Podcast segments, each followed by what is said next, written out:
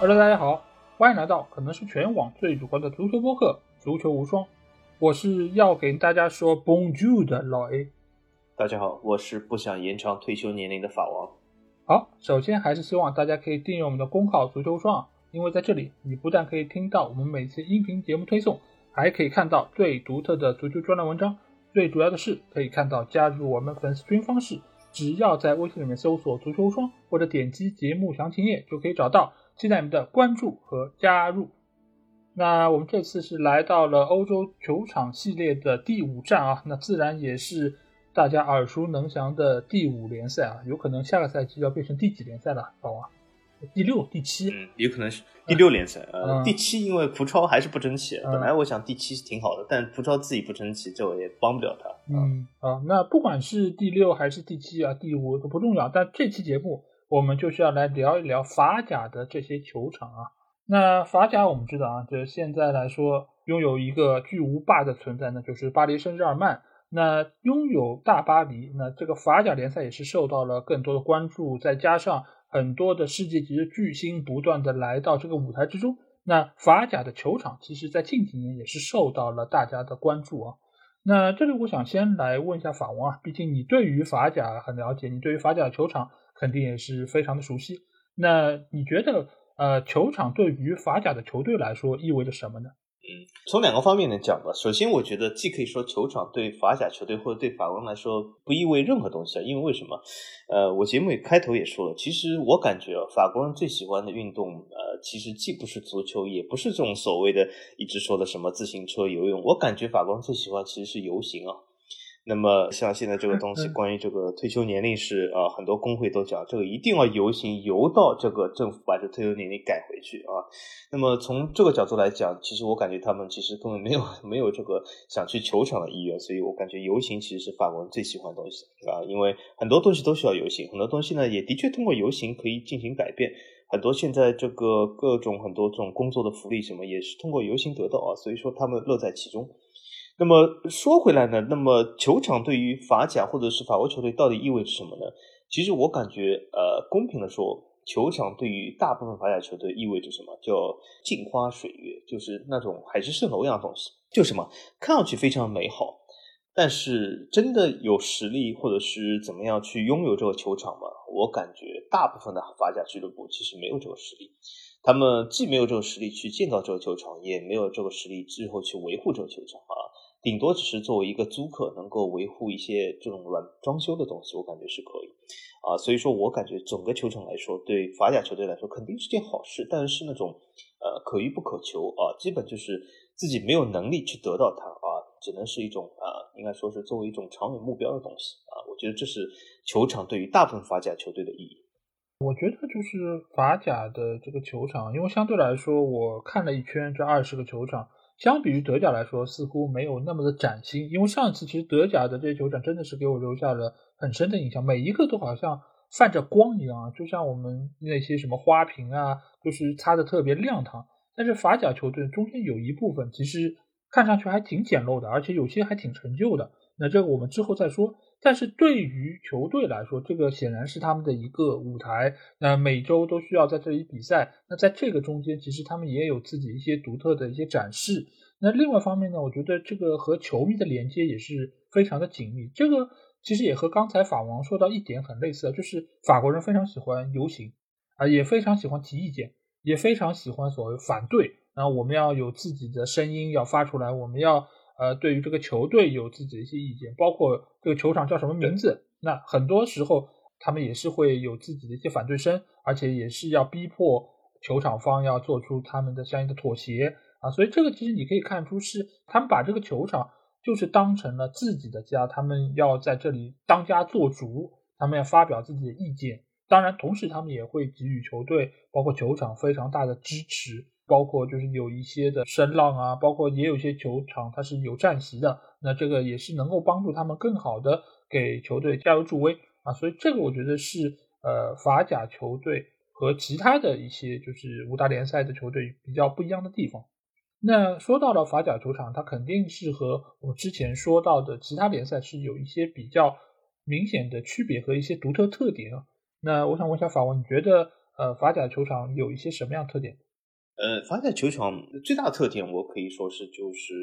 它相对来说，这个大家不知道有没有发现，就是法甲球队的这个容量来说，相对于五大联赛来说是平均，我感觉是最少的。嗯，呃，因为它很多球场其实我们都会发现都是在呃三四万或者四五万这个容量，大部分球场我只能说，呃，我们会发现有一些欧洲的其他联赛啊，比如说意甲也好，西甲、德甲啊，尤其是英超，有很多这样比较大的球场，动不动就是六七万或者是七八万。但是法甲大部分球场都是在这个四万这个区间啊，甚至有应该说是有一半以上的球场是只有三四万或者是少于这个三万的。那么从这个概念来讲，就是法甲球队普遍来说都是比较小。由于这个球场比较小呢，其实从另外一种啊，应该说是方面可以去看，可以看出就是法甲俱乐部这个所谓的这个对球迷的上座，应该说是比较一般的。那么它球场比较小啊，所以说整整体球迷这个到场这个人数也会比较少啊。虽然总体从上座率来比较呢，应该说法甲上座率还是可以的啊。但是呢，呃，总体来说，由于它球场比较小，那么上座率呢也容易就是比较攀升的比较高一点，所以这里呢也有一个统计上的这种呃所谓的优势在。那么另外一个呃所谓的这个法甲特点呢，就是呃这这个特点我我感觉是比较好的特点是什么呢？就是之前我们说过这个西乙联赛啊有很多这种呃所谓的综合性体育场改的啊，比如说尤其是意大利，但是法甲啊是由这种综合性体育场改的。据我所知，应该是几乎没有啊，我感觉就是法甲几乎没有这个现象。呃，每一个球场都是啊专业的足球性这这种球场啊，所以说没有所谓的综合性体育场。呃，那么我觉得这两个应该算是法甲应该说是为数不多的鲜有亮点。那么从这个亮点不多的角度，也可以看出呢，就是法甲呢其实。作为很多人讲法甲不配称为五大联赛，但是我感觉呢，公平的说，从这个球场角度或者从很多角度来说，的确，呃，法甲和另外四个联赛差距是相对来说比较大的。是的，因为其实这个特点我有注意到，而且我特地去数了一下啊，就是法甲的一共二十个球场嘛，这个有十个球场它的容量是在三万人以下的，中间有十六个球场。是在四万人以下，这个你要相比于很多的动不动八九万的这样的一个体量的球场来说，真的是小而美吧？我觉得只能这么说。但是另外一方面呢，你也可以看出，是尽管球场容量小，但是它所发出的声浪，包括给予球队支持，其实是一点不少的。这个我觉得也是每个国家对于这项运动的一个投入程度，包括对于它的一个正确认识吧。因为你想，你如果球场建得很大，但其实来的人却没那么多。那其实对于球队来说，观感也很差，而且你说动不动看到好像知道的是知道那个球场建大了，对吧？人没有那么多，但不知道的呢，以为是这个球场球队不受欢迎，对吧？大家都不愿意来，对，那其实给球员的心态也不是很好。那球员他肯定还是希望球场能够热闹一些，能够自己的表现被更多人看到。而且从另外一个角度来说，呃，法国的人口是要比西乙更多的，那么但是它的球场其实是明显是要小于西乙。那么从这个角度来说，呃，我感觉啊，就是从这个球场和人口的比例来讲，我觉得总体来说还是要比西乙要小一点。那么也就是说，上座率或者整体的上座应该会有所帮助一点。那另外还有个什么特点？就是我看了一下啊，就是以前我们看英超也好看意甲、西甲，就是他们的球场是有各种各样的形状。而且有一些，上次我们说到意甲的时候，还有一些是不对称的，一边方一边圆，就是各种各样的形状会比较多一些。但是在法甲，我发现好像大多数的球场都是方形的，我不知道这个是不是有什么讲究啊？就是我发现，呃，椭圆的都很少。这个当然和刚才法国说到可能是什么综合性的体育场比较少有关，他们很多都是按照专业的足球场来建的，所以它很多的都是方形的。我不知道是不是这个原因。其实我感觉是两个原因啊。第一个原因就是刚才老魏讲，就是由于它的是这种专业的，嗯，也就是说针专业针对足球的啊足呃这种球场比较多一点。那么呃这样的球场如果要造出其他形状来的话，其实说句实话是需要比较现代化的设计。那么唯一一个啊不是这么现代，但是能够造出这个形状的球场，等一下我会说啊。现在先卖关子。呃，但是我我感觉第二个原因是什么？第二个原因就是法国毕竟在欧洲来讲。呃，很多人当然都知道是呃叫，当然很多这种地摊文学，如果看多了，都会讲啊叫什么英法百年战争，什么英法世仇，对吧？但说句实话，呃，从欧洲角度来讲，法国和英国的文化和三观和价值观这种是最接近。那么，呃，从很多角度来讲，从文化来讲，从之前的这种诺曼人的这种历史来讲，呃，应该是甚至可以说有一点点那么同工同源的这种感觉。呃，所以其实法国球场大家应该注意到一点，就是是受英格兰足球文化影响最多的。我们可以看到，法国有很多很多的球场。啊，是非常像英格兰这个球场这个样子啊，包括朗斯，包括雷恩，好几个球队啊，都是这种啊长方形的啊，四个看台是这样，呃，怎么说有点分开的啊，这种传统的十九世纪末这种呃二十世纪初这种英格兰球场的样子。呃，我们以前曾经在讲意大利这一期里面曾经讲到，啊，就是意大利只有一个英式球场，就是这个热那亚的主场。但是，呃，从这个法国角度来说，像这样英式球场还真的不少啊，所以说我感觉这是很多长方形的比较英式化的这个呃原因之一啊。我们也可以看到，这英法这两个国家长方形球场的比例是最大的。对，所以其实我觉得就是关于英法之间关系啊，就是很多的球迷也好，甚至不是球迷，他们其实都是有一些刻板印象。其实这两个国家尽管中间是隔着个海峡，但是。经济啊，文化各方面的交流，其实自始至终是没怎么断过。所以这个球场啊，包括其他这些建筑，也是互相在给予对方影响。那关于这个法甲球场，其实我发现它在命名方面其实也是非常的有意思。呃，因为中间我大概看了一下，就是有一半的球场它是用人名来命名的，另外一半呢是用地名来命名的。那我想问一下法王，就是为什么？就是在法甲这些球队有那么多用人名，而且这个人名我发现和西甲还不一样。就西甲很多呢都是曾经在俱乐部效力过球员，但是呢在法甲的这些球场，绝大多数都是政商人士，什么以前的市长啦，以前的可能官员啦这些样子，包括你像那个摩纳哥的，就是呃路易二世，就是这个亲王的名字。那为什么法甲的球场会有这么多用人名来命名，而且是政商人士？嗯嗯，这个问题很好，而且老 A 这个这个洞察能力很强啊，的确是有这个特色。呃，首先几个原因吧，而且我现在我的眼前有一个呃法甲所有球场这个名单，我我等一下挑几个比较呃有名的可以说一下。嗯，那么首先呃先说原因，原因是什么？就是法甲这个球场。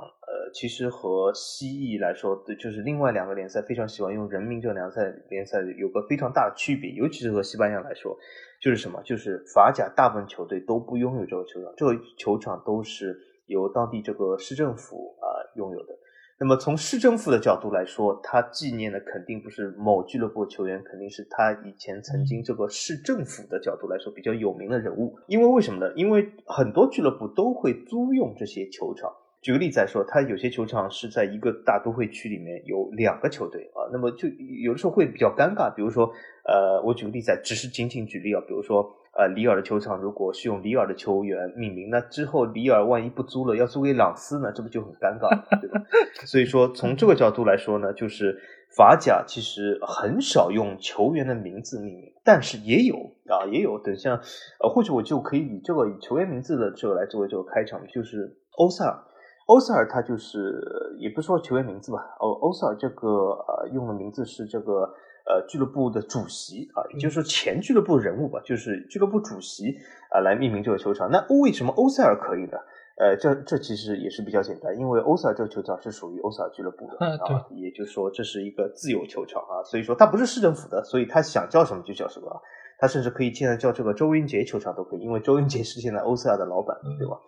那么，所以欧塞尔俱乐部呢，是是以这个俱乐部就是第一呃创立这个俱乐部的这个主席的名字来命名，所以这是有所不同。但除了这个欧塞尔以外呢，我我们会发现有很多呃是以这个政治人物命名。但是这里面原因是什么呢？我我首先比如说，我们就以这个里尔来说，因为里尔这个政治人物对吧？P M 巴霍这个政治人物其实对于里尔来说是非常重要，甚至是因为这本来这个球场就有里尔市政府的，那么。这个他曾经是呃里尔市长，他也曾经做过法国的总理，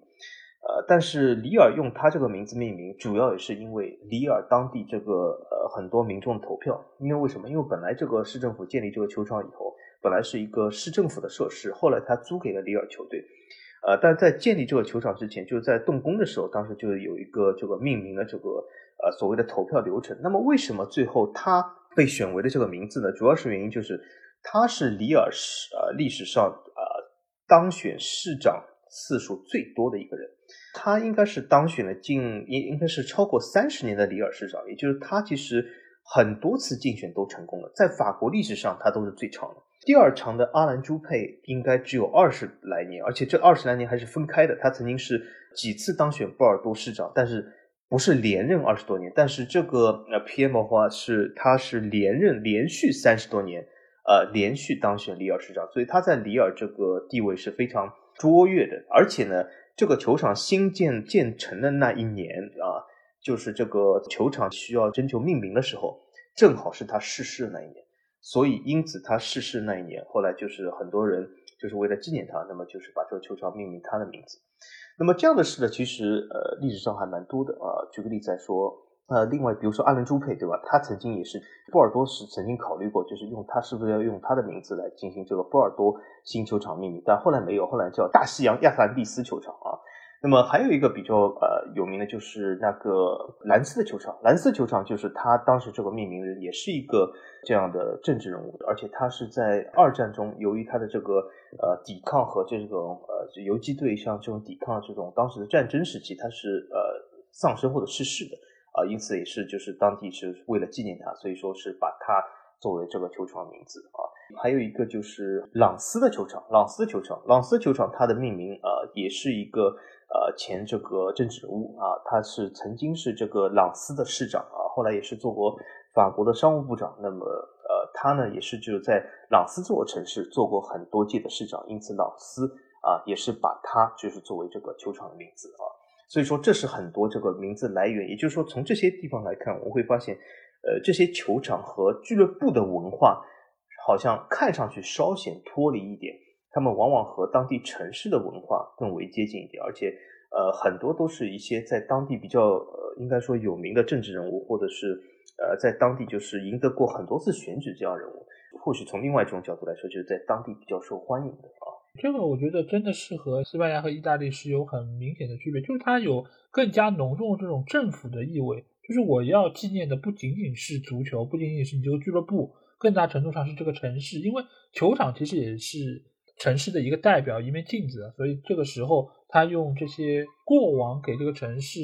呃做出过卓越贡献的人来命名，我觉得是非常有意义，而且也能够就是起到一个带头的作用，让大家记得这个人。那除了人名之外，我们刚才说到有九个球场，它是用地名来命名，这个中间有一个地名啊，我觉得是很有意思，而且我过往也是一直想不明白为什么它要叫这个名字啊，那就是大巴黎的这个主场王子公园。这个王子公园以前真的是王子经常会来的公园吗？法王？据传说，的确是以前好像是这个王子就是在那里这种所谓狩猎的地方啊。呃，所以说它是得名了这个王子公园的名字呃，但是后来王子公园自己就成了一个地名了。这有点像什么？让我想，就是很多地名，呃，就比如说，呃，举个例子来说，日本东京有个地名，大家去过没有？就是在东京西北部啊，就是有个地方叫八王子。嗯。它真的是王子的这种地方吗？也不一定，对吧？就是很多就是以前古代有一些东西传下来，然后就是这个地名和这种稍显有点关系，但其实已经成了一个纯地名的概念，到和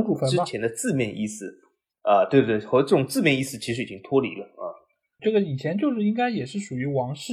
比较常去的一个地区，但久而久之，它就被大家保留了下来，然后现在就沿用至今。那另外呢，就是我们刚才说到了九个和十个，还剩一个，这唯一的一个是哪个球场这么独特呢？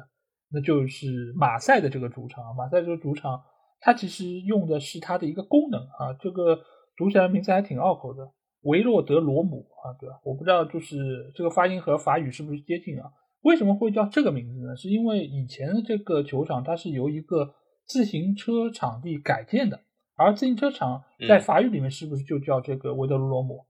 呃，我不知道，法王可以告诉我们。嗯，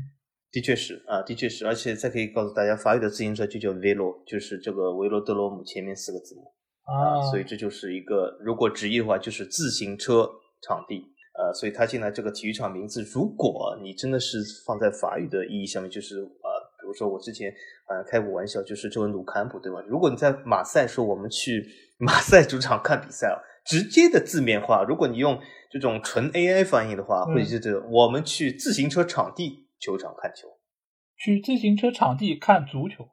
对吧？这个你会觉得你是不是脑子有问题？要去自行车场地看足球？但是这个在马赛哎就是这个样子。对，那么我给大家。普及一下，就是为什么它是这个自行车场地的这些，就是它的确是个自行车场。那么为什么？因为法国非常流行自行车运动。那么自行车运动呢，分为两种，一种是公路赛，一种是场地赛。公路赛大家就是，既然是这个字面的意思，就是大家比较熟悉的，比如说环法啊，不叫环法，环环法，环法。所以说环法 然后就是啊。比如说，呃，大家环法比较熟悉，对吧？就是在这个公路上，对吧？这个大家很多一堆人这样骑车啊，各穿越各个城市。还有一种叫什么？叫场地赛，就是在这个场地里面绕这个圆环，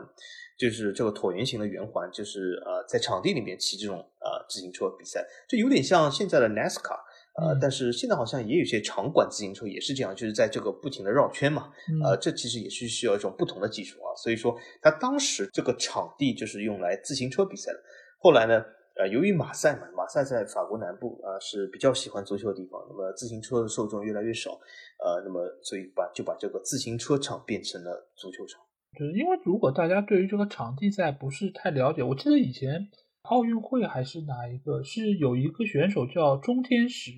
应该有球迷会记得，就是他就是场地赛的拿到了冠军，而且他非常有特色的一个特点是什么？就他那个头盔上是手绘了一个京剧的脸谱。当时也是给很多的观众留下了很深的印象啊，所以这个其实就是场地赛，就是不断的绕圈嘛，然后通过这个来比拼谁的速度更快。下面其实也有这个问题啊，就是法甲其实不只是马赛这个球场是由自行车场地改的，其实另外也有些球场有这个功能，只是他后来把这个呃绕圈这个圈给挪掉了，然后给改建了。那为什么法甲会有这么多的球场是自行车场改的呢？他们就不能自己造一个吗？我感觉就是他们真的造不起啊。但是还有一个原因就是什么？就是很多这个场地本身也是市政府的，就是市政府本来建这个场地，它主要的原因就是为了丰富人民群众的业余文化生活。那么对吧？但是在这个建造的时候，就是呃，大部分人民群众业余文化生活呢，都是呃以自行车游泳为主。那么游泳场馆和自行车场馆还是有有巨大的区别。那么从这个室外赛的角度来说，就是这种自行车的。场地赛比较多，那么所以说很多这种法国的城市都有这种所谓的自行车场，呃，因为呃很多时候公路自行车嘛，它受限于一些呃天气条件，对吗？那么它不能每天都进行，或者还有就是公路自行车赛，它毕竟在公路上进行比较相对来说比较危险一点，呃，而且很多这个公路呃这个据说啊，我当然对自行车运动不是很了解，据说有一些公路自行车赛的这种选手，有时在训练时候也在场地里训练，不然就是有的时候你真的要训练要骑出很远的地方，对吗？我我想象是这样，就比如说你作为一个环法自行车手的话，不见得每次训练都要环法国绕一圈吧，这样多 多累啊，对吧？那肯定是在家里对吗？骑场地赛，这样可以回家，不然你还得就是骑到一半还得自己回家，好麻烦，对吧？所以我这是我猜想，但是这呃的确法国有很多这样自行车场馆，因为曾几何时吧。自行车是法国的第一大运动。我比如说给大家科普一下，大家都知道法国一个媒体，就是现在这个金球奖媒体，呃，法国足球也是他旗下的，就是这个法国队报。法国队报，呃，之前他怎么起家呢？他其实名字就叫 Velo，就是自行车。他以前叫自行车队报啊。那么法国队报就是以前是指报道自行车的，后来呢，他就是报道的体育越来越多一点啊，因此现在成了这种综合性的报道媒体，才有了其他。但是它是以自行车。啊，这个体育自行车赛事报道起家的，对的，因为其实自行车这个运动确实是在法国是受到了非常多的关注啊。因为以往我记得有很多的一些文艺作品里面也是呈现出了就是法国人骑自行车，包括他们对于自行车的钟爱啊。呃，所以这个呃某种程度上，我觉得把自行车场改成足球，你可以把它看成是好像。呃，足球更受欢迎了，自行车好像没有人骑了。另外一方面，其实也可以说明，在过往是建了很多的这种自行车的场地，是供大家来训练啊。这个其实也和很多跑步的人，你说我跑马拉松，但其实他也需要，比如说在跑步机上，在家里呃来训练。我感觉是这样。对啊，就这个其实我觉得也是比较好理解的一个一个用途。啊那既然这个场地是需要改建，那又有现成的场地，那为什么不用呢？那这个其实又牵涉到另外一个话题啊，就是这个球场大多数都是政府的。那这个其实呃，以往我们觉得，就是如果说一个俱乐部他想要更好的在球场有所发展，那你肯定是要拥有自己的俱乐部。那尤其你说像大巴黎这种，那也是财大气粗，和那个曼城啊、切尔西不是一样嘛？这也都是很有钱的。那为什么他们不把球场买下来呢？而要每年都去政府那儿租？嗯，嗯这个问题分为两部分啊。第一个问题其实很容易，就是呃，法甲大部分球队的球场都是政府拥有的，这是一个呃法甲的一个特色。呃，这里面其中原因就是啊，有几个吧。第一个原因就是很少有法国球队其实能够负担得起这一笔费用去建球场也好，或者是呃长期的建完以后维护这个球场，很少有法国球队能够呃做到这一点。应该说，如果法国球队很多去建球场的话，我相信现在都已经破产了。但是呢，也有几个球队，他的确也建了自己的球场，或者正在建自己球场，说明这些球队呢，其实对自己的前景也是比较乐观啊。比如说蒙彼利埃，他现在正在建一个非常漂亮的球场，正在建到一半，还有一个专门网站，呃，天天介绍这个呃现在所谓的这个进度啊，其实挺有意思，大家可以不妨看一下。但是说回这个，呃，为什么很多法国球队其实也没有从政府手里买下这球场呢？呃，其实有一个重要原因就是什么？就是很多球队他其实认为买下这个球场，其实一它也是不可负担，二也不能产生足够的利润。因为虽然说上座率来讲，法甲其实是好于西甲、意甲的，但是这些球场毕竟也比较少，他们能够给这些球队提供的这些啊，应该说比赛日收入还是有限的。而且还有一点就是大家啊不能忽略一点是什么？就是我们刚才的确讲了法甲球场从尺寸上来讲比较小。但是还有一点，很多人忽略，就是法甲球场的包厢数量，很多这个球场的数量是非常少的。从这个意义上来说，它其实只能靠一些这种普通座位来创造收入，所以说是非常有限。啊，那么呃，有好几个球场，甚至它建的比较新啊，比如说兰斯这个球场，它比较新，它甚至没有包厢啊，所以说呃，这从一些角度来说，它的确是这个由于这个球场尺寸相对来说太小，比如说兰斯这个球场就非常小。呃，你要建造呃一圈的包厢是比较困难的，比如说呃亚棉球场，对吗？它采用了这种呃玻璃幕墙设计，要这种幕墙设计下，你如果用包厢也很难啊。从这种角度来说，其实哎，它这个球场收入有限，所以导致了俱乐部未必就是想出这个巨资把这个球场买下来。但是啊，以上这些东西不包括那个巴黎圣日耳曼，巴黎圣日耳曼是有这个资金的，但巴黎圣日耳曼遇到另外一个困境是什么呢？就是有两个问题。第一个问题就是王子公园球场是巴黎市政府拥有的，巴黎市政府一直不愿意卖给巴黎圣日耳曼，巴黎圣日曼想想买下这个球场很久了，而且巴黎圣日曼花了好几亿来提升王子公园球场。王子公园球场现在是一个比较现代化球场，它虽然是七十年代建的，但是它经过这个巴黎的改建和这个呃装修以后，现在是非常漂亮。但是也就是说，租客虽然装修了这个房东的房子，但是不代表房东就是想把这个房子卖给租客。嗯，那么巴黎市政府为什么不卖呢？几点原因。第一点原因，这是一个这个球场是一个地产投资的，应该说是地产投资界的典范吧。因为为什么？巴黎市政府在开发这个球场的时候，其实当地地价没有这么高，但现在圣日耳曼区已经成为了巴黎最好的区之一。这个球场已经是这个价值连城了，而且这主要不是这个球场本身，是这个球场底下的这块地。所以说，巴黎市政府呢，其实是不想把这块肉吐出来的。啊，他想继续增值下去。第二个原因是什么呢？第二个原因是巴黎市政府要考虑到巴黎民众的感受。为什么呢？因为有好几次，巴黎圣日耳曼就是这个圣日耳曼区的区议员都向当地的民众，就是选民保证，就是在我任期之内，我肯定把巴黎圣日耳曼队赶走。啊，这是我答应你们的。因为很多选民他投他这个呃区议员的主要原因就是什么？你当选得把巴黎圣日耳曼赶走。因为为什么当地是一个比较呃富裕的这个富人区，他们是不喜欢这个球场运动，而且呃巴黎圣日耳曼的大部分球迷，他虽然在圣日耳曼区，但他大部分球迷是来自于北部的圣丹尼，也就是那种。啊，比较流氓的人，就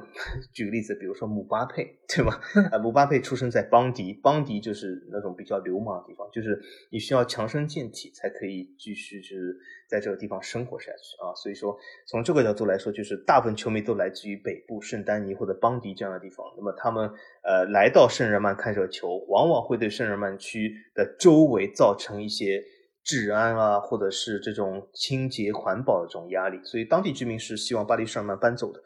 那么，所以很多区议员他们的呃竞选的纲领就是说啊，在我任期之内把巴黎圣日曼踢走。所以在这种前提下，市议会怎么可能把这个球场卖给巴黎呢？因为如果卖给巴黎，那这个呃下一次选举肯定要输啊。因为你看，我本来说是把他踢走作为我选举的这个纲领，现在我说我把球场都卖给他，他也永久在那里待下去。所以说这个事是做不出来，所以巴黎市政府也有这个压力，也不能卖。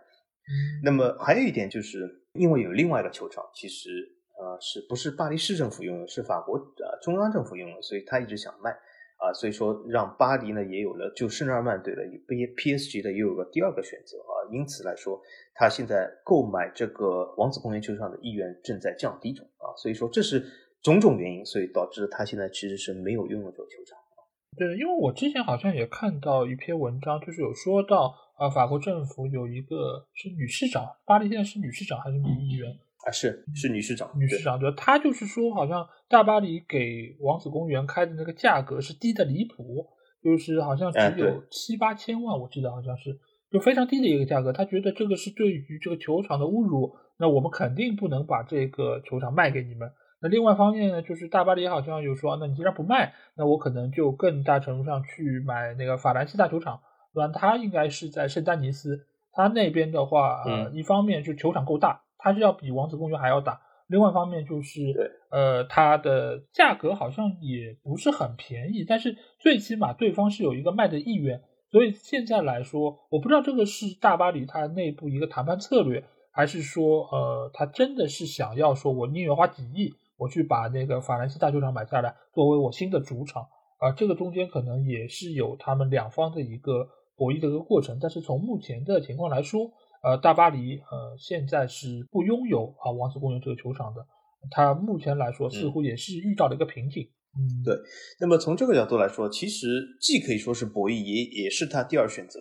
因为为什么？因为也有很多巴黎的球迷是支持巴黎圣日耳曼队是迁到法兰西球场的，因为法兰西球场就在圣丹尼。从他们看球角度来说，那容易很多，就不用这个长途跋涉，对吗？去南部这个一个区十六区去看这样的足球是没有必要的。大部分巴黎的球迷是支持的。那么，另外一点就是说，呃，巴黎市政府呢，其实他一直不想卖。那么，巴黎呢，也是开了一个比较低的价格。那么，他开了个比较低的价格，也是有他原因，因为他说我前前后后投资了好几亿装修这个地方，对吧？你应该便宜点卖给我。当然，这个有没有道理就很难说。就老 A 就有个租客把你这个房子装修很好，然后叫你便宜点卖给他，你觉得有道理吗？我觉得好像道理还是不。我觉得没道理，又不是我让你装修的，你自己愿意怎么干。是啊是啊是啊，他反正装修很好。他因为他巴黎的卡塔尔就说，我花了这么多钱，好几亿装修这个东西啊，你理应应该便宜点卖给我，对吗？但巴黎市政府也是像你这么说，就是装修是你的事，对吧？我没叫你装修，但你现在装修好了，不代表我要卖给你，对吗？那么还有一个角度就是，法国中央政府是实在真的非常想卖掉法兰西大球场，因为这是一个非常大的亏本买卖。呃，中央政府其实在这里倒贴了非常多的钱。啊，就是在呃维护运营这个球场，所以一直想脱手。那么大家可以看到，近期还有个新闻说，欧足联有可能要去买下法兰西球场。那么现在巴黎，那么也是遇到一个竞标对手，就是究竟这个球场究竟是卖给欧足联还是卖给巴黎，我们倒是拭目以待。对，但是除了呃大巴黎之外啊，其实你想，二十个俱乐部其实只有三个是拥有自己球场，绝大多数它还是靠租赁来运营整个俱乐部的一个比赛。那这个中间，我觉得可能很大程度上也是因为，呃，足球这个运动在法国当地并不是那么受到欢迎，它的呃比赛日收入啊，包括其他的一些收入，你如果单纯说我是拥有这个球场，我俱乐部是很难能够收回这个成本的。这个也是大多数法甲俱乐部的一个现状吧。你包括像呃大巴黎这样球队，其实某种程度上也是在做这样的事儿，因为你如果是买了球场，那你或许就要亏本。那在这个层面上。那对于俱乐部投资方面，它也不是一个很好的选择。那另外一方面，我觉得也是法甲非常有意思的一个特点。我不知道法王之前有没有注意到，就是这些球场，你从它这个建造的年份来看啊，它是有一个非常泾渭分明的一个划分。中间十五个球场，它是在一九七二年之前造的，然后呢，另外有三个球场，它是在二零一二年之后造的。这中间有差不多四十年左右的时间。是没有新球场面世的，这个你说和其他的一些联赛相比，包括德甲来说，它是有一半的球场都是在这个时间段这四十年里面造出来的，就是所谓的新球场。那为什么法国会有这么大的一个真空期呢？这四十年里面，法王，嗯，这个首先老 A 这个观察很细腻啊。其实如果老 A 不说，我也是没有发现这几个年份的呃这个关键点啊。但是如果这么一说，还真的是。但是我感觉这里面其中有呃几个原因啊。第一个原因就是这些球场在七十年代前建的球场，它也其实不是球场，它当时建造的是有其他原因的，只是这些设施啊始建于那些年份，因为当时它有一些其他原因，比如说自行车场各种各样原因，所以它未必是球场。因为当时呢，因说句实话，其实一直到九十年代前，足球在法国其实这个。地位是非常低的。那，现在其实足球还蛮受欢迎的。说句实话，因为很多这个移民，很多这样各种各样的人群都喜欢足球。但是在九十年代前，其实足球地位是非常低的。因此，让当地市政府去兴建一个足球球场，这本身就是比较困难的。除非是在那种足球非常盛行的一些地方啊，就比如说欧塞尔。但是欧塞尔这个球场甚至不需要市政府自己动手，他自己就会建，因为他足球的确比较受欢迎在当地。但是在大部分很多法国这种城市，在九十年代前，足球根本不是一样事啊，所以从这个角度来说，很多市政府要掏钱去建造这些是比较困难的。那么第二个原因是什么？就是这些球场有些在七十年代前建的，无论是它出于什么原因建的，但是建完以后，其实一直到现在，它有些球场，它虽然是比如说三四十年代建的，但是它有一些中间的扩建、改建或者是更新，或者呃，比如说这个图卢兹的球场。它其实现在这个球场非常的新，和当时球场已经是完全不同了。但是它这个框架还在那里，所以它还是算呃这个始建于三十年代。但从这个角度来说呢，就是图卢兹这个球场呢，其实就是它其实已经是一个比较新的这个球场啊。因此就是它有些是这个在原有球场这个基础上进行的啊改建，那么它也是算这个始建的年份。呃，但是图卢兹球场其实是个很好例子，因为图卢兹这个球场当时建的时候也不是因为足球。是因为是因为橄榄球，因为图卢兹是一个橄榄球非常受欢迎的地方啊。比如说法国西南部两个大城市图卢兹和波尔多啊，都是橄榄球是第一运动啊。所以说从这个角度来说，他们这个球场的原来的呃这个呃用途是橄榄球场，那么后来呢就是改成了这个足球场啊。所以这也是一个比较大的原因。那另外一个原因就是那那几个比较新的球场，那就是应该说是近十来年建的。那么因为为什么？因为近十来年啊。足球在法国的受欢迎程度是越来越攀升了，也有更多的呃市政府或者是俱乐部愿意参与到这种啊球场建设当中。当然，也是限于这种比较啊经济比较好的城市或者是经济比较好的俱乐部啊。所以这是几个原因吧。对，因为这个中间其实我觉得也还牵涉到，就是法国足球它的发展，它不如像英格兰或者说其他一些地区那么早。你像我们之前说到过英超的那个古迪逊公园，也就是埃弗顿的那个主场，其实它是一八几几年就已经是。存在在那里，也是英格兰最早的专业足球场。那相比于此来说，其实法国的这些球场大多数都还挺新的。那如果是比较新的这个建筑，它一开始建好的几十年，它就是没有必要再有新的球场出现。那再往后推，可能三十年之后，它是需要一些改扩建，它有一些设施的一些更新，那也是能够满足俱乐部的一个使用。而且再加上本身它的球市在过往很多年不是那么理想。那在这个里面，他也没有什么动力，也没有这个资金来新建新的球场，所以这几方面的叠加之下，造成了这四十年里面没有太多新球场的出现。这个其实本身也是对应于它的一个足球产业在当地的一个发展。在那段时间里面，足球确实不是那么受到欢迎。当然，现在因为球市的兴旺，更多的人来看球，所以一二年之后也是造了三个新的球场。而且过往的一些比较早的球场，它也是不断的在更新，甚至有些球场每过十来年，它就会有一个新的变化啊。所以在这方面，我觉得这个也是法甲它本身具有的一个比较特别的地方吧。那接下去这个话题，我觉得在过往我们几期节目中也是经常被提及啊，因为上一期节目中德甲啊是非常厉害，有很多的球场是有冠名的。但是在欧洲经济里面，其实法国和德国都是非常出色的国家。那为什么法甲球队的冠名我数了一数，来回来去就四个，对吧？一个迪卡侬的，呃，一个安门的，还有就是马赛这个 Orange 啊，包括那个安联，那一共就这四个冠名。那为什么法国经济那么出色，但是冠名法甲球场的企业这么少呢？嗯，这里面其实呃，笼统的来说，其实原因就是一个，我们之前在这个法甲的胸前赞助就可以呃看出，就是。赞助法甲球队的胸前赞助这些公司，其实都是非常小的公司啊，应该说很多都是名不见经传。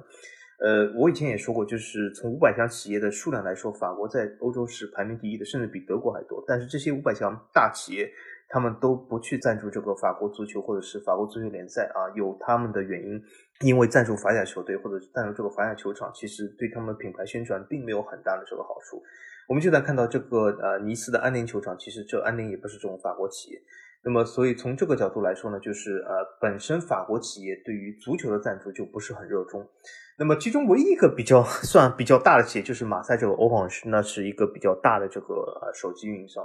但是，其实，在法国的企业之中，它也不算那么大啊，只是说在法甲里面算比较大啊。所以说，呃，我们之前也可以看到，就是和胸前赞助商一样，就是都是一些中小企业去赞助这些啊球队。那么从中小企业球啊角度讲呢，去赞助这个球场，应该说是得不偿失，就是这个费用比较大，而且起不到很大的这种。呃，宣传作用。另外一点呢，就是他们赞助这个球场需要谈判的对象并不是俱乐部，呃，而是市政府。那么市政府呢，它有它自己另外的考量。因为有的时候呢，市政府要作为这个球场来说，它有的时候要当心一点，就是呃，这个球场毕竟是所谓的社区建筑嘛。如果社区建筑太商业化，市政府有的时候就会呃遇到一些其他的这种压力。因为为什么？就是我们在这个节目开头也说，就是。法国有一种社会中的传统思维，或者是学校中最喜欢推崇的一种什么概念，就叫批评性思维。什么叫批评性思维呢？就是任何东西你都要想我怎么批评它不好。所以说这个 是一个法国，其实各个就是，比如说你在法国上学里面，呃，很多课你都会就就是教科书里面，比如说讲这个这个理论，老师第一句话就是好，我们今天回家写作业，你你说出这个理论哪里不好，你觉得它哪里就不对，你就是觉得它不对，各种各样举例都可以啊，各种各样原因。所以这种这种批评性思维非常的啊受到推崇。那么，也就是市政府如果贸贸然就是把一些球场啊太商业化后，把这些冠名权拿出去以后，我相信一定有人批评。因为为什么？如果你把这个球场冠名给了一个，比如说。一种有争议的公司，那么那些当地的人民众肯定会反对啊！为什么要给他冠名？为什么不是给他？为什么你要选择这样的？是不是你价值观去讲啊？所以说，很多是因为很多公司它都会有一些它的这种争议性，对吗？没有这种十全十美的公司啊，所以说市政府我相信不愿意惹到很多这样的事，何必呢？就是为了这些钱，呃，因为他其实并不能够赚到很多钱，所以也没有必要啊。我觉得这个真的还是蛮有意思的，但是我看了这四个。冠名的球场啊，它其实有一个比较共同的特点，什么？就是他们都是新球场，其中有三个就是我们刚才说到的二零一二年之后新建的，还有一个就是马赛这个球场呢是二零一四年改建的，所以相对来说它都是比较新的球场。那这个也是能够让赞助商有更好的一个形象在这边来和自己的品牌进行捆绑。而且我看到这个球场，我就想到了，就中间有一个是迪卡侬嘛，就里尔的这个球场。我就想到了我上几周去迪卡侬的时候，我看到里面放着法甲那个足球，因为现在法甲用的这个足球就是迪卡侬那个自由品牌，是迪卡侬，对的。然后里面还有专门的一个展柜啊，是放着这个法甲足球，包括我们也可以在那边试踢。我就想到了，就是。呃，这个其实你说他和有没有一种梅西的感觉？因为梅西是踢同样的球，是的，是的。但是我踢了两下之后，店员过来阻止我了，他说你不能踢这个新的球啊，那边有样球，你应该去踢那个。啊，这个嗯不重要，但是我觉得就我以为他说你脚法不好，阻止你。啊，那这个就是其实我是想到了，就迪卡侬和法甲之间的这个捆绑其实还是比较的紧密啊，包括他就是赞助了这个球场，所以就是你会发现，就是是有企业他愿意赞助的，但是呢，这个对于球队方其实也是提出了更高的要求，就是你这个东西你给我冠名可以的，但是你这个东西得好，得新，得匹配我的品牌。啊，那我是愿意出这个钱，而很多的球场，一方面它是政府的，另外一方面呢，它确实也是年久失修，它配不上那么多的好的甲方来给你钱啊，所以我觉得这个都是几方面的一个原因造成的吧。那接下去其实我们要聊到一个话题，因为上几期节目我们就有说到过，就是在德甲它是有一些战旗，而以往来说，其实法甲的战旗文化也是盛极一时，有很多的。球队球场也是有战旗的，但是现在只有朗斯的球场是有战旗看台，这个是在法甲的范围里面啊。那为什么会有这样的一个情况呢？法王？嗯，首先是一个很简单的原因啊，就是因为本来还有个战旗，也就是法甲最大的战旗，呃，球场圣阿蒂安它降级了，所以现在只剩了朗斯。他如果不降级的话，那么还有一个啊，也而且是法国最大的一个战旗啊。当然了，呃，这里面原因非常多，比如说有一些法国的这种传统球队，比如说里昂啊，比如说以前这种巴黎，都有一些战旗，这是非常正常啊，就是就是那种喜欢 T4 文化的球队，它尤其是以战旗为主。但是我们会发现，现在的王子公园和改建以后的呃这种王子公园和新建的这个里昂球场，它都其实没有了战旗啊。其中有一点就是所谓我们之前在聊德甲这一期里面讲，就是这个安全隐患。呃，战旗的确是有一些安全隐患，所以说有一些当地的呃法国市政府和市议会是禁止有这个场地里面有战旗的啊。那么从法律规范角度来说，它没有，但是呢。有一些市政府是允许的，但是也不代表就是这个球队肯定会啊去制造这些战旗。就举个例子来说，呃，里尔的新球场，它其实在里尔都会区是允许这个战旗的，但是它里尔这个呃球场并没有战旗，这是为什么？也是因为战席这个东西其实是应该说是这么形容，是比较足球死忠或者是比较有足球特色的。战旗这个东西其实是不太适合啊一些其他的现代化的这种项目。举个例子来说，我举个非常明显的例子来说，演唱会，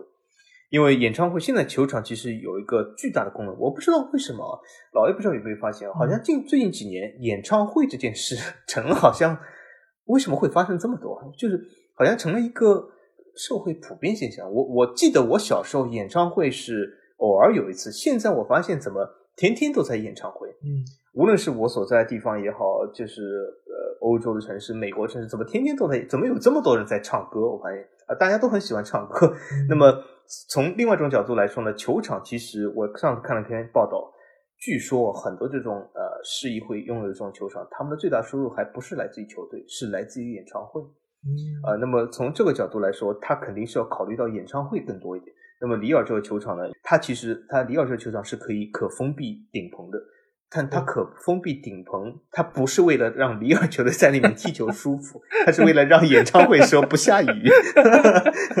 所以，这是上次我所以是看了这篇报道，说里尔为什么有顶棚，它主要是因为演唱会的时候可以不下雨啊。因为很多歌手都投诉，就是说由于这个有开顶了嘛，就是呃在演唱的时候，对于乐器啊，对于一些他他们的这个布局就有局限性啊，所以说他就是把这个顶棚关起来。那么从这个角度来说呢？坐席是更适用于演唱会的，而不是啊适用足足球的。那么也就是说，战席是在消失中。那么还有一个最后一个原因，为什么发家战席越来越少呢？就是因为战席真的是需要非常强大的足球死忠这个群体或者是球迷。那么这种球迷在发家是有局限性，一般往往局限在东部或者东北地区啊。所以说这是第三个原因。对的，我现在回答一下，就是关于演唱会的问题啊。演唱会为什么以往这么少，现在越来越多？现在这么多？我跟你讲，就是在大陆地区啊，这演唱会就是火到一个什么程度，你知道吗？就是现在你买任何的，你但凡听到过名字的歌手的单独的演唱会，都要加价啊，从一百到三百，外场基本上一百到三百，你如果是到内场的话，可能要加五百甚至一千更多，就是你不加价买不到票。非常非常的夸张，我觉得这个原因其实无外乎几点，一个就是现在的演唱会它已经成为一个产业一个规模了，那这个情况之下它的成本要比以前更低，因为以前你做一个演唱会大家都不知道该怎么做，包括搭台、包括布景、包括各方面声光电，还有后面的 LED 屏等等这些，大家都没有一个规范性的东西。现在有非常多的公司，他会替你来设计，包括来组装，包括来运输等等。所以它这个成本其实是被更大程度降低，而且现在，呃，由于娱乐设施的减少，其实演唱会成了一个非常主流的一个项目。所以，呃，你想我们现在都需要加价，说明市场是远远大于它的供给，还是有的。对，所以在这个情况之下，呃，那能够有几万人同时来到场地之内来听你演唱会，而且现在票价真的还挺贵的，你基本上均价在一千左右吧。啊，可能八百到一千，那这样的情况下，你一场演下来，那对于歌手，他其实你想一晚上就能赚这么多钱，那他有什么动力不去更卖力的去搞一些这个演唱会呢？而且你如果是说到欧美的这些大牌，那他这个票价就更贵了。我今天其实吃饭的时候还在跟朋友说，我说在差不多二十年之前，以前 Rolling Stone 来上海开过一次演唱会，呃，这个是非常知名的呃乐队，他来到我们上海，那是二十多年前，应该是两千年初左右吧，我要没记错。当时的票价是多少钱？一张五千。你放到现在来说，后面加个零，好像蛮贵。对对，但是 Rolling Stone 他这样的地位，他就来上海开了一场，而且那次据说演唱的时间很短，就一个多小时吧，非常非常短。你要放现在来说，这太不敬业了，这怎么这样？对吧？五千块钱就唱一个多小时，但是对于现在的歌迷来说，你现在给钱你也听不到他们的现场了，对吧？那你更不要说你是现在的这些歌手。什么港台的或者说内地的，真的很贵，那真的很贵，所以演唱会已经是成了各个场地方要争夺的一个非常重要的一个蛋糕，对吧？以前你说我们小时候都是去那个万体馆，对吧？上海体育馆，后来就是旁边造了八万人，那后来很多的这种演唱会都是在八万人，八万人你就算坐不满八万吧，他因为这个场地有安全啊，包括其他的开放的设施。那你大概一场那个演唱会四五万，我觉得还是有的。那这个收入其实也很可观。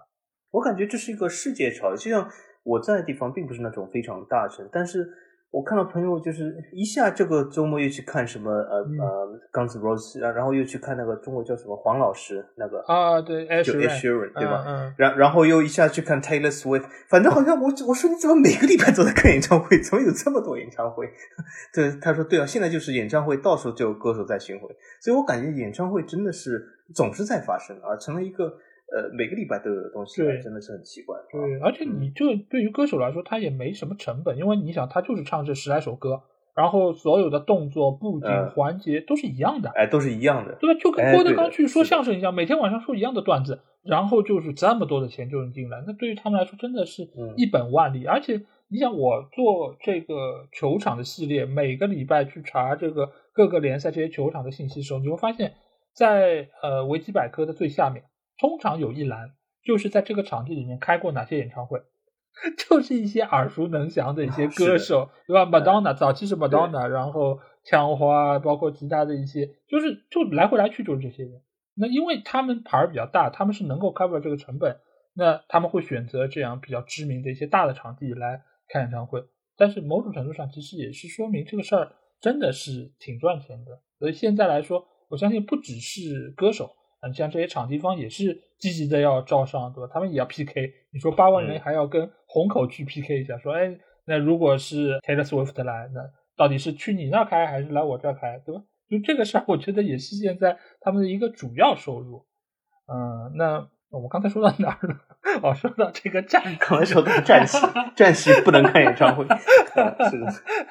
说到这个战旗，其实呃，主要是因为之前法甲也是出过事儿嘛，对吧？就是当时巴斯蒂亚和马赛有一场比赛，他们是呃出了一个看台的坍塌事件啊，当时好像是死了十八个人，然后有两千多个观众是受伤。那当时我简单看了一下那个事件啊，基本上也是属于要在短时间之内赶工，要赶出来一个临时看台。这个临时看台呢，当时好像在验收的时候也是出了一些问题。就是在安检的时候，好像也没有完全做到说是责任到人，包括就是中间也有一些就是疏忽的地方，所以造成这个看台不牢固啊，最终是坍塌。那这场比赛最后也没有打，然后那些就是责任人好像在之后也是受到了就是审判，然后最长的好像有个人是关了两年吧，因为这个责任事故。那这个事儿一出之后呢，就使得法甲他们自己也在反省，就是说我们是不是。要去建这样一些就是战席的看台，而是要把所有的都是弄成坐席，就跟那个时候希尔茨堡是一样的嘛，就是也是英格兰足协在反思我们是不是要做这个事儿。所以呢，从九二年以后啊，那这个战席其实很长一段时间里面就是被取消了。那现在啊，从一八年开始，就是有几个俱乐部的球场是开始重新试点这个看台，包括朗斯啊、亚眠啊、圣埃蒂安啊，还有索肖。这些球场它都是重新有一个看台来让大家能够站着来观看。那法文，你觉得这样的一个试点来说，真的好吗？因为之前是因为安全原因取消了嘛，那你现在又重新弄起来，那会不会又有新的隐患呢？嗯，这里我首先给大家分析一下啊，啊，就是刚才老 A 报了几个这个城市或者是球队啊，我们听到朗斯、亚眠、圣阿蒂安、索肖。这些地方有什么共同特点？我给大家用一秒钟想一想啊，那一秒钟很快，我告诉大家，这里面有什么共同特点？就是这些都是在法国东部或者东北部的城市。那么这些城市呢，他们都是和德国、瑞士接壤的。那么从这个角度来说呢，就是说他们其实是非常受德国足球文化的这种影响。那么战旗在德甲，我们上次节目说是一个非常重要的文化，也也就是说，呃，其实法国东部的很多足球的球迷也是看到，就是好像呃，这个足球的经典在德国，他们也是希望学这一点。嗯，甚至我还可以告诉大家，就斯特拉斯堡主场也在考虑把坐席拆掉一点，就是进行战席改革。呃，所以说这也是因为斯特拉斯堡也是也是在德国边境上，也就是受这个德国的影响很大。那么我觉得从几个方面来讲嘛，首先就是说一个方面来讲是这些城市本身从市议会角度来说是允许有战旗的，那么呃，但是有些城市是市议会角度来说是法律上不允许有战旗的。那么不允许有战旗的城市，我们先放开一边，因为它在法律上是通不过这一点。但是允许有战旗这些城市呢，往往也是是在东部地区。那么这种地方呢，其实我感觉就是它由于法律上并没有禁止战旗，所以说俱乐部愿意去探讨这一点。但是我们会发现这几个俱乐部还有一个什么特色，就是呃，他们其实呃当地人对足球是非常喜欢，都是一些足球比较受欢迎的区域。那么这些区域，我感觉呃战旗的重新回归，其实是一种从足球角度来说是一件好事，因为是他们说明当地喜欢足球的或者足球死忠越来越多了。那么从安全的角度来说呢，我持保留意见嘛，因为也不能说是绝对不安全，因为上次我们在德甲说过的，这还是需要一些很好的管理，呃，所以说也不能说绝对意义上就是不好。但是我觉得从足球意义上来说肯定是好，因为为什么？他们说明死忠人数在增加，对这些法甲俱乐部是好事啊，说明支持他们的啊，愿意去踢 f 的，愿意去啊球场里面呐喊的，呃，怎么怎么样人越来越多了。当然，我这里还有一点不明白，就是为什么同样是一个多小时啊，甚至足球还有中场休息时间。足球球迷就愿意站着看两个小时，但演唱会的粉丝就不愿意站着听两个小时，这我不太理解。哦，那你是误解演唱会的听众了。现在基本上，你如果听的不是那种特别舒缓的民谣啊，基本上都是站着的，不管是内场的还是为什么不全部搞成站席呢？哎，没有，就让他们不能坐。不，因为这个球场它是球场啊，大哥，它是看球的地方，只是临时被用来做演唱会啊。所以它还是有座位，它不能拆嘛。但是其实大多数你如果听的是摇滚，或者说是比较激烈的，都是站着。就是一开始几首暖场的，大家可能还是坐在那儿比较文明啊。到后面你但凡有一个人站起来，或许也是被逼的吧。就前面人站了，你后面不站就看不见了嘛。可能就是 大家就都站起来，站起来之后你站起来，对吧？那整个气氛就不一样了。而且现在有一些演唱会，他也会发一些道具给你。比如说有一些加油那个棒子啊，或者有些荧光棒啊，有些荧光棒是官方发的，甚至有些纸片就是让你们拼在一起做成那种 tifo 的样子，这真的也和足球是很像的，呃，而且它也是，甚至以前现在好像据说是有一些荧光棒，它是能够通过无线连接到你的手机，有一个 A P P，然后通过这个 A P P 呢，它是能够让你这个荧光棒发出不一样的颜色颜色，啊，是，对，是。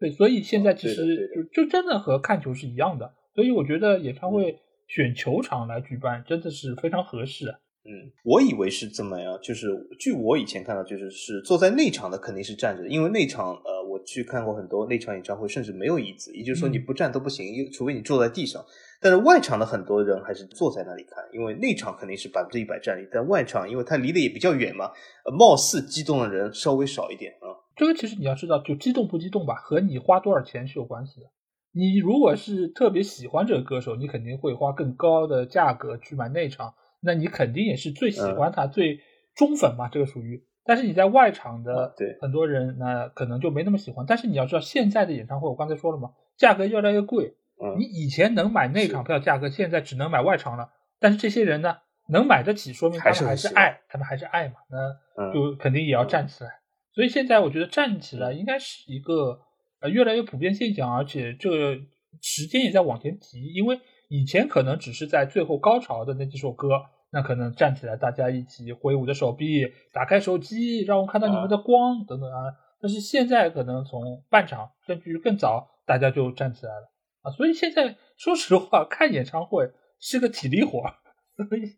蛮累的。好，好，那说到这个站席的问题，我觉得。毕竟时过境迁了嘛，你以前九二年出事儿，那一方面是因为监管不力，另外一方面其实当时的很多设施啊，包括警力啊，包括这种管理的经验啊，都不太丰富。但是经过了这么多年足球职业化，包括现在的规模越来越大，包括资方的一个加入，我觉得现在的安保措施也是和以前不太一样。所以我觉得就适当的放开，或者说像这几个球场先进行试点，我觉得是一个很好的现象。你如果试下来不错啊，那可能进一步放开，或者说增加这个规模，我觉得这是一个一步一步尝试的结果。这个中间我们因为上次也说到嘛，就是呃战旗其实就是在寻找一个平衡，就是安全性和对于球队的一个气氛，就球场气氛的一个平衡。那在这个里面，那如果是有需求。那确实是应该往前走一步，看看这个效果，然后再决定到底是应该放开还是应该收缩啊。所以我觉得这个其实是一个不错的尝试。那接下去要，进入到一些我们就比较主观的一些话题了。那第一个就是，宝文觉得哪一个球场的气氛是法甲里面最好的？呃，这个毋庸置疑啊。从所有法国人角度来说，朗斯球队的球场就是气氛是最好的。我们甚至可以看到，在很多 YouTube 都会去朗斯的球场，就是拍当时的这个气氛。因为朗斯球场这里面的气氛，无论是从球迷唱的歌也好，Tifo 也好，各种气氛也好，都是最不错的。而且还有一点非常难得是什么？朗斯球队它虽然是这个呃非常的狂热，非常的这个很多歌啊，很多这个 Tifo 啊，但是它的秩序非常的好。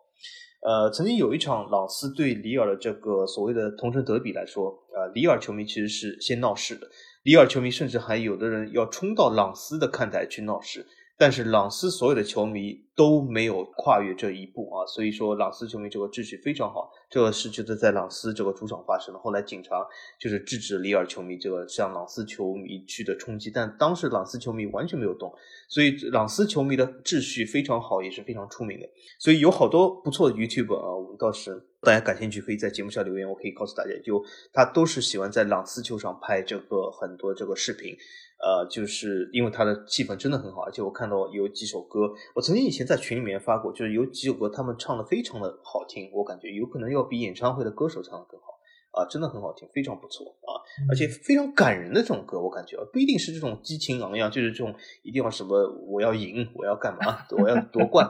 他他有几首歌还真的不错，哎啊，真的还蛮感人，就是蛮抒情的。所以这个歌词还真的挺不错的，大家如果喜欢的话，可以把链接给大家。所以朗斯这个球场气氛，我觉得应该是远远甩开其他的这个球场。当然，我感觉还有一个重要原因就是什么？就是我们刚才才讲过，朗斯现在是唯一一个有战系的。嗯，这个战系我感觉真的是可以带来很多不同。啊，那你刚才说到这个朗斯，因为我也没有去过，我只能通过一些镜头来感受，就是哪一个气氛比较好。那你说的是一个比较正向的，那我说一个比较负面的，那就是马赛这个球场，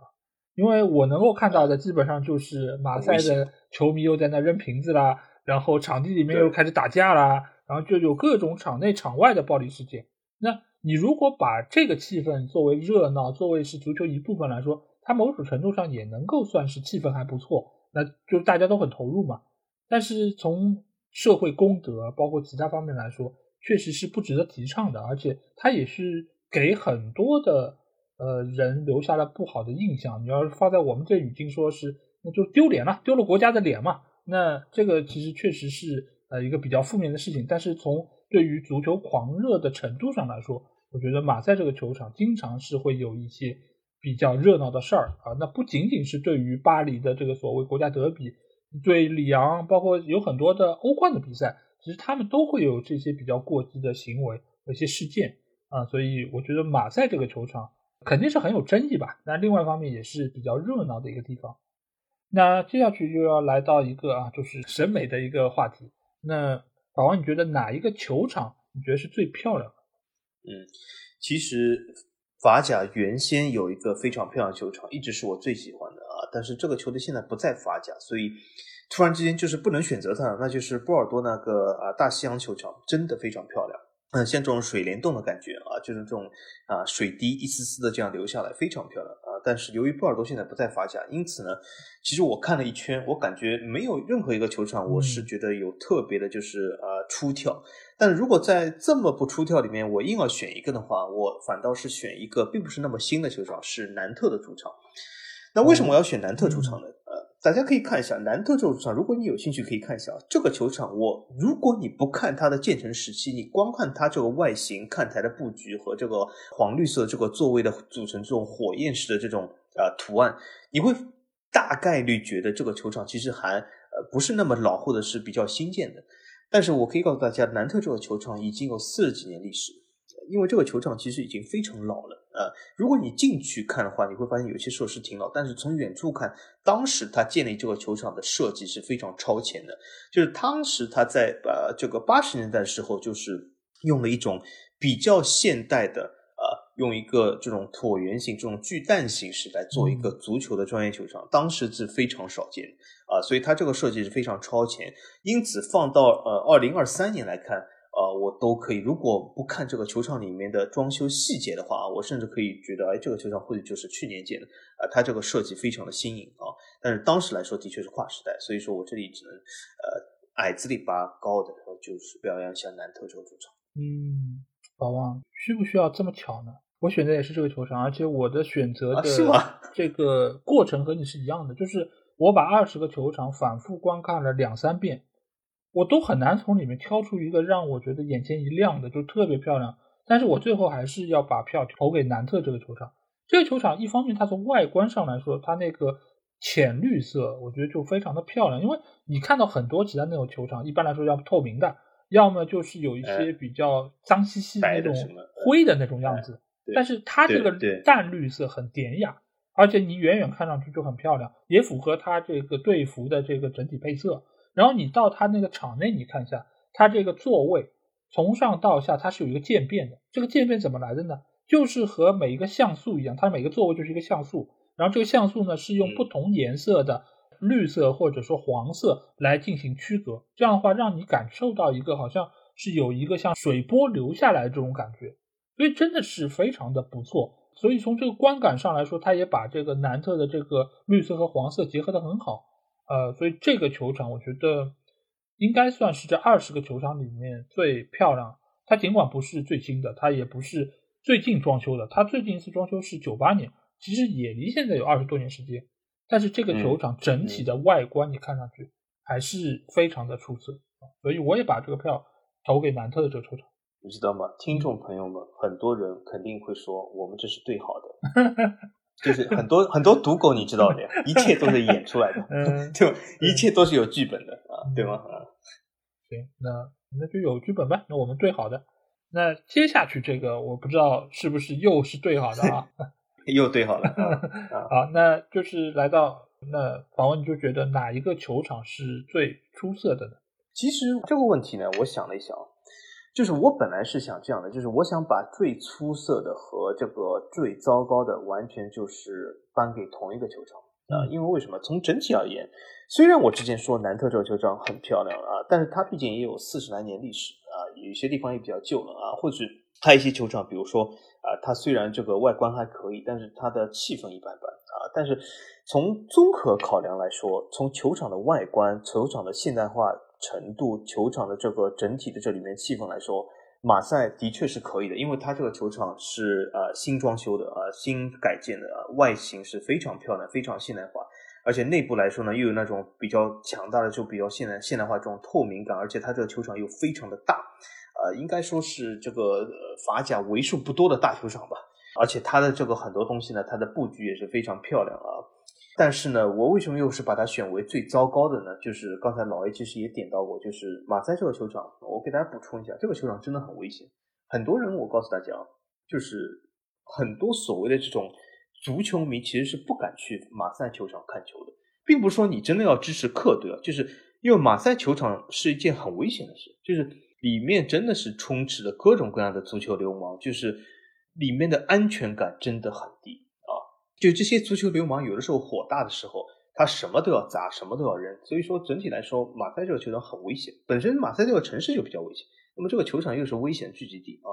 那么如果他一旦碰到了尼斯和巴黎这俩球队，那完了，那就马赛这个球场，我感觉只要你不是足球流氓，你就不应该去这个地方啊，就是。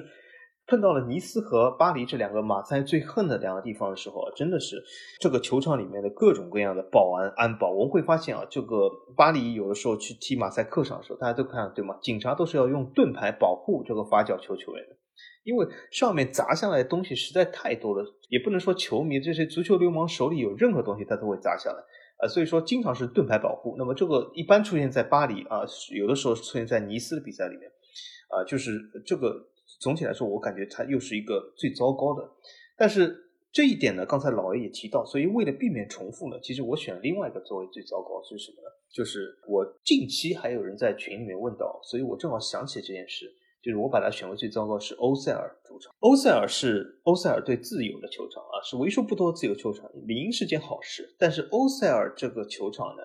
或者是欧塞尔现在的管理层呢，或者欧塞尔的老板呢，无论是谁，他非常的抠。我这个肯肯定要点名批评一下，就是老 A 你应该知道，就是在赛季结束时候打附加赛的时候，对吗？五六月份、六七月份，这个时候其实说句实话，欧洲也挺热的，嗯，不是那么呃凉爽的。大家要注意到，欧洲而且去年夏天有好几次三十几度、四十度的情况出现啊。在六月份打附加赛的时候，大家想象一下，对吗？踢的一场酣畅淋漓的比赛，满头大汗，而且很多。呃，很多这个球员你知道吗？其实这个汗很臭，真的很臭，就是这种狐臭味很强啊！不要问我是怎么知道，但是我真的知道啊，反正这个狐臭味很强。然后二十几个人，三十号人，满身的大汗，满身的狐臭味，挤到一间房间里面去。这间房间里面又小啊，又没有空调，呃，大家你觉得这个感受怎么样？我感觉感受很差，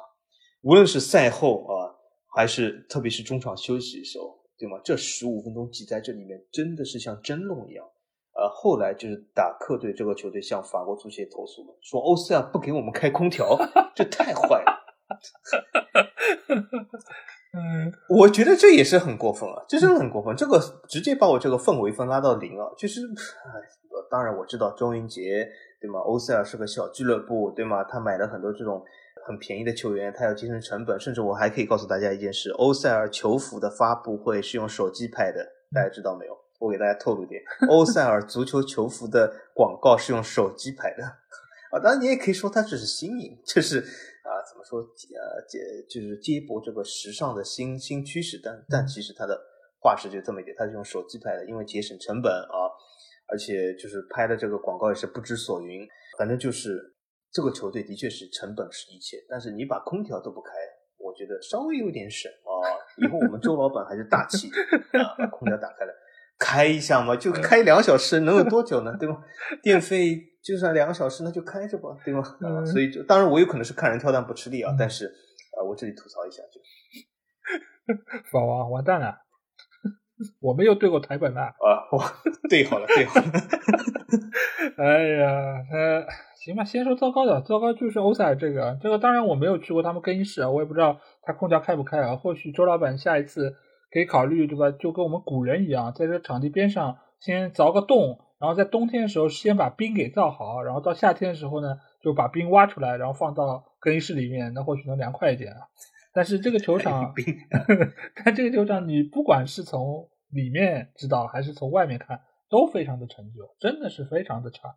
你都不用说，你要真的了解它的历史什么样，它是一九一八年造的，然后最后一次装修是九十年代初啊，这个你不用知道，你只要一张张图片翻过去，看这个球场的外观，你就知道这球场真的够老，而且这球场真的是够破。尽管它是有顶棚的，但这个顶棚看上去也是非常简洁啊，用这话来说非常简洁，但是你会觉得好像一看就是有段年头没有好好整修过了，所以这个球场。再加上它本身这个容量比较小，嗯，所以从各方面的构造以及设施来说，真的非常简陋，不太像一个法甲球队应该有的这个水准。那比较出色的球场，我觉得我会投给就是唯一有伸缩顶棚的这个里尔的球场。这个球场我特地还去看了一下，就是他怎么。呃，把它这个球场的这个草皮给伸缩到另外一半，因为它是一个，它不但那个顶棚是可以伸缩的，它这个球场也是可以折叠的啊，这个是非常厉害的一个功能啊，因为呃，他要开演唱会嘛，呃，我是看了一个几分钟的一个加快版的录像，他是说它是下面有千斤顶，它是把它先顶起来，大概要顶出个大概四五米的这个高度，然后呢旁边会有几个呃滚轮，那它是有一个台阶，你把它搁到那个滚轮上面，它是可以移动的，移动到另外一半的草皮的上面，这样的话相当于是空出了一半场地，那个场地下面呢，它是像我们上次说到的那个决斗式的那个斗兽场。斗兽场下面它是挖空的嘛？那它这个挖空的下沉区域就会被装扮成一个演唱会的场地，那大家就可以在这个位置来啊收听你喜欢歌星的一些演出。当然，演出结束之后，他就可以重新再把那个草皮再移回来，然后安置好。这个整个过程好像据说要二十四个小时，其实时间还挺长的啊。但是这个功能我觉得也是现在在足球场里面比较少见，因为我们之前说那个。呃，奥夫沙尔克球场，它是可以整个草皮它是能够拉出来，但是它不是一半，它是整个球场拉出来的啊，所以这个其实在功能上来说，我觉得也是更加先进的，而且本身它的那个伸缩顶棚也是和很多球场不太一样，它是四节的，它是先出一半，然后再出一半合在一起啊，所以这个球场的整体的功能性，我觉得还是相当出色啊，所以在这里要投他一票。那接下去啊，我们肯定要来说一说，在这些球场里面有哪一些啊受人瞩目的比赛。那法王，你要给我们介绍哪些呢？呃，那么比赛来说，球场里各种各样比赛是非常多。那么远的来说呢，我这个记忆也不行，我也记不清了。那么我只能说一个近期的，呃，是一个非常受人瞩目，或者是给我留下深刻印象比赛吧。啊，那就是之前我说的这个南特主场发生的，就是这个赛季南特有一场非常重要比赛，是这个赛季啊，应该不是这个赛季啊，是我上次看到好像是近十几个赛季以来南特主场票价卖的最高且全部卖空的一场比赛。啊，是发生在这个赛季，所以是里程碑啊，所以很重要。就是什么，南特主场零比三不敌尤文图斯这一场，因为这这一场这一场比赛啊，呃，南特做这个广告是从抽签开始就一直网站放在首页，就是啊，我们要对尤文啊，怎么怎么样啊，这个比赛球票真的是一票难求啊，反正我据说，然后就是最后这场比赛其实的确是座无虚席，而且。呃，在这个球场中气氛非常好，真的是组成这个黄绿的海洋，呃，大家都很开心。而且我发现，就算输给尤文以后，大部分球迷也很开心。嗯，啊，就是说很多人还在那里唱歌，还在那里这个非常欢快。当然，也和南特地区的人和马赛有个非常大的区别，就是作为西北这个法国的这个人，他的个性和南部地区还是有区别。他们好像没有这么的所谓的爱憎分明嘛，就是还是有的时候比较呃冷静一点的。那么所以说。当时球迷其实气氛非常好，没有出现什么任何的，就是像马赛这样，比如说输了比赛以后就什么砸东西啊什么，没有这样事。那么整体的氛围非常好，而且呢，呃，真的是鲜有的像这样是一个非常好的座无虚席比赛，而且大家好像那天我发现就是球迷穿这个球服的比例非常高，因为我们会发现啊，就有的时候就是呃很多人看球喜欢穿球服啊，包括我自己。但是不一定，就说每个人或者是你每一次去看球都要穿这个球服，对吧？不一定。但是呃，很多比赛我发现一一般来说穿球服的人有，但是不能占到球迷。至少我从这个看台角度来说，不能看到所谓占大部分。我感觉，而且欧洲体育的这个穿球服的比例要少于美式体育。不知道大家有没有这个留意到？尤其是冰球，冰球基本我可以看到。穿球服的球迷能够占到看台上观众的百分之七十以上。那么欧洲体育呢？我我这里没有数字，但是从我肉眼观察来看呢，往往一般在百分之二三十好像穿这个球服。那么那次比赛南特，我感觉在我印象中，我就会发现，哎，怎么这么多人穿这个球服？就那次我感觉有这个冰球的比例出来，大概有七八十的人都穿了南特球服。所以这场比赛真的是，呃，应该说是南特十几年，甚至有可能整个球队历史上最大的狂欢。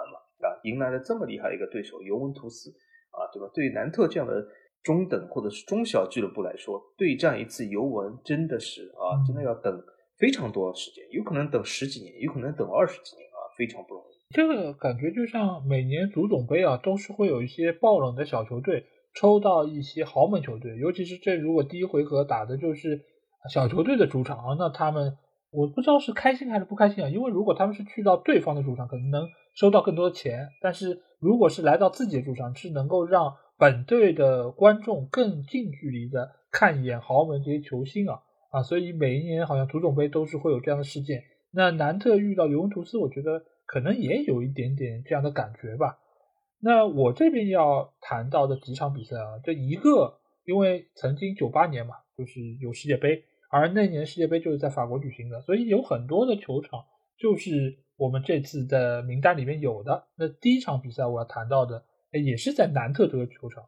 就是一场很著名的，由我们前啊中国国家队主教练带队的一个球队啊，那就是尼日利亚啊，尼日利亚在这边迎战的是西班牙，那场比赛。是到现在哦，是在这里举行。对，就给我留下的印象非常非常深。那场比赛，对吧？劳尔打进了一个非常漂亮的一个远距离的一个端射，对吧？后传叫长传，二比三，我记得对吗？对，嗯。但是后来呢，最终获胜的呢是尼日利亚，而且我记得是奥利塞克有一脚非常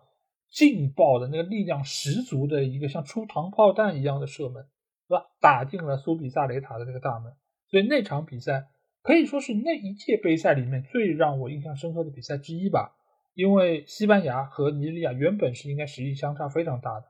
但是最后啊，没有想到爆冷啊，而且米卢的名字又是被提及，又说他是一个非常神奇的教练。当然，他之后也没有想到他会来执教中国队啊，呃，但是这场比赛就是在南特这个球场。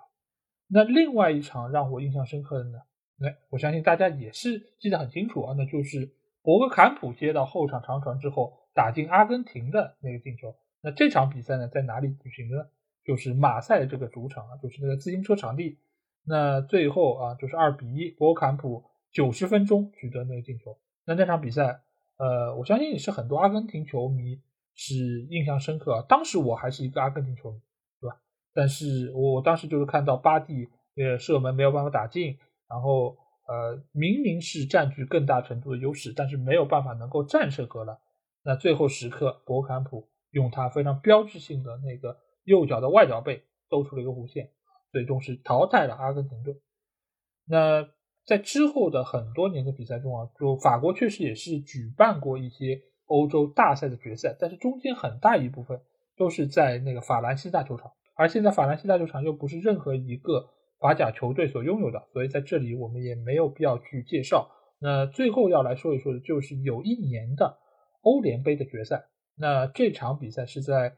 里昂的那个球场进行的。那进行比赛两个队伍呢是呃西班牙的马竞，还有法国球队马赛啊。马赛去到里昂的球场打决赛。最后这场比赛其实挺没悬念的，一边倒，那就是三比零啊，马竞是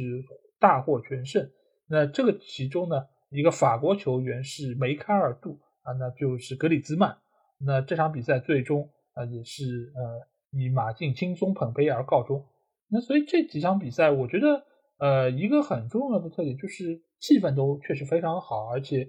在我的印象中吧，就在这场就是欧联杯的决赛，尽管我现在。呃，你如果不去查资料，我确实很难想起来它的一个场景。但是我后来去翻了一下视频，然后又看了一下当时的一些就是文字的内容，我发现确实，我一看我就又想起来了，因为那个时候啊，帕耶和托万都还是在马赛队内，而且他们也是当时的一个就是样貌又重新回到了我的眼前，而且当时的帕耶还是真的啊非常有能力的一个球员，而且格里兹曼他在打进那个进球之后，他也是做出了一个他。标志性的一个庆祝动作，因为他除了那个打电话的手势之外，另外一个就是在头上摆出一个，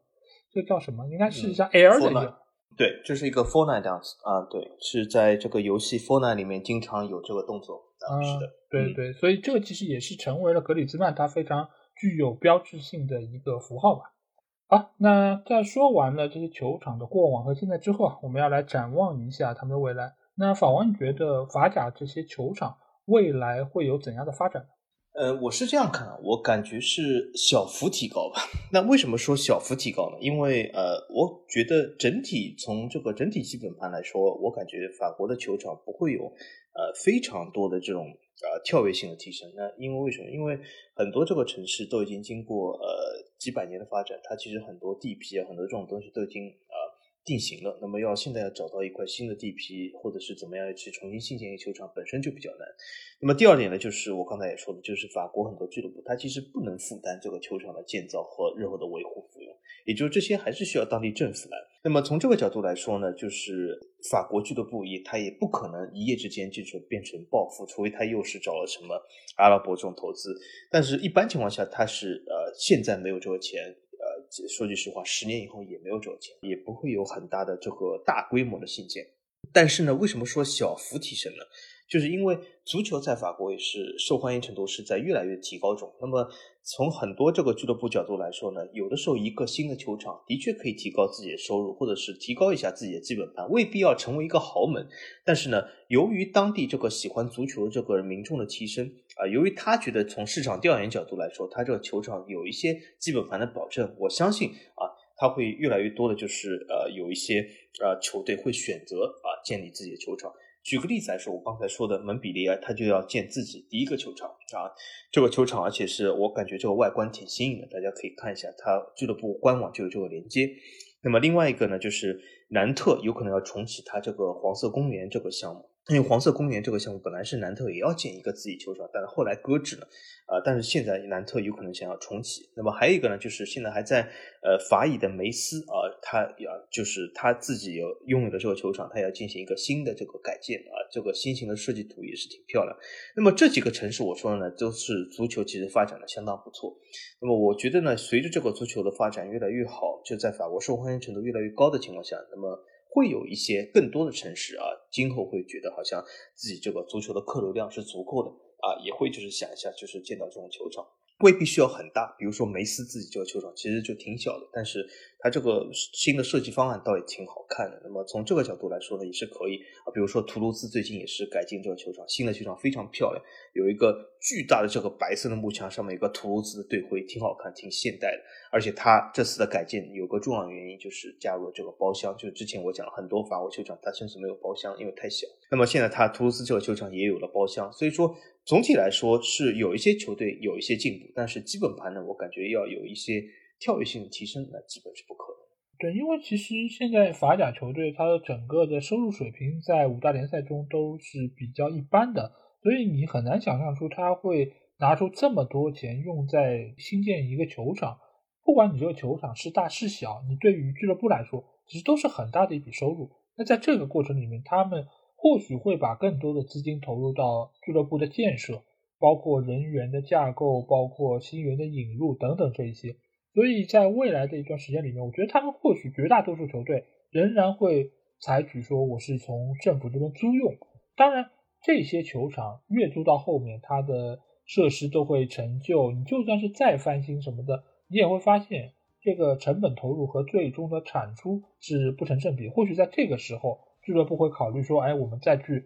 找一块地皮，甚至于是把这个球场和政府呃联名，说我们共同出钱来把它进行重建。这个或许都是在未来会更有可能，但是在短期之内，我觉得从整个法甲的大盘来说，是很难会有这种大规模改建的情况出现。即便这些球场中间其实已经是不断的在修修补补，而且已经是也已经是使用了非常多年。但是这个大的趋势是很难改变的，或许会有一些小的球队，甚至有一些法乙的球队，他会出钱建一个小球场。毕竟你说在英格兰也好，它其实也有很多英冠球队，它是在建球场，因为这些球场也真的不需要容纳人数有多多，因为你本身对于社区来说，它可能没有那么多人来看。但是这个球场它小归小，那是一个自己的窝，而它的建设成本相对来说也还是能够被俱乐部负担得起。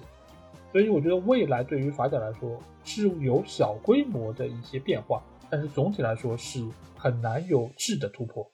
而且我觉得，就算有质的突破的话，呃，不如先把这个电费交一下，啊对吧？再考虑交建球场。但是 这个球场是他自己的。啊，也是也是自己的，有可能他的还贷压力太大，对吧？很多这个房奴嘛，啊，对吧？家里店不开，对吗？就是还贷啊。或许就是因为这个球场是他自己的，他觉得这是自己家，我开不开空调跟你们没关系，对吧？如果真的是租的，可能他也没有那么硬气。是。好，那这期节目啊也非常有意思，和大家聊了法甲这二十个球队的球场，那我觉得这个中间其实也有非常多和其他联赛不太一样的地方，但这个中间，我觉得每一个球场其实都有属于他们自己的一些特点和符号，也体现了所在俱乐部它有的一些个性啊。所以，呃，也希望大家听了这期节目之后，能够对于法甲的球场有一些新的认识吧。那如果你们听了这期节目啊，有什么话想对我们说啊，欢迎在我们的评论区留言。如果想要和我们直接交流，可以来加我们的群。只要在微信里面搜索“足球无双”就可以找到，期待您的关注和加入。那这期节目就到这儿，我们下一期的欧洲球场系列节目再见吧，大家拜拜，大家再见。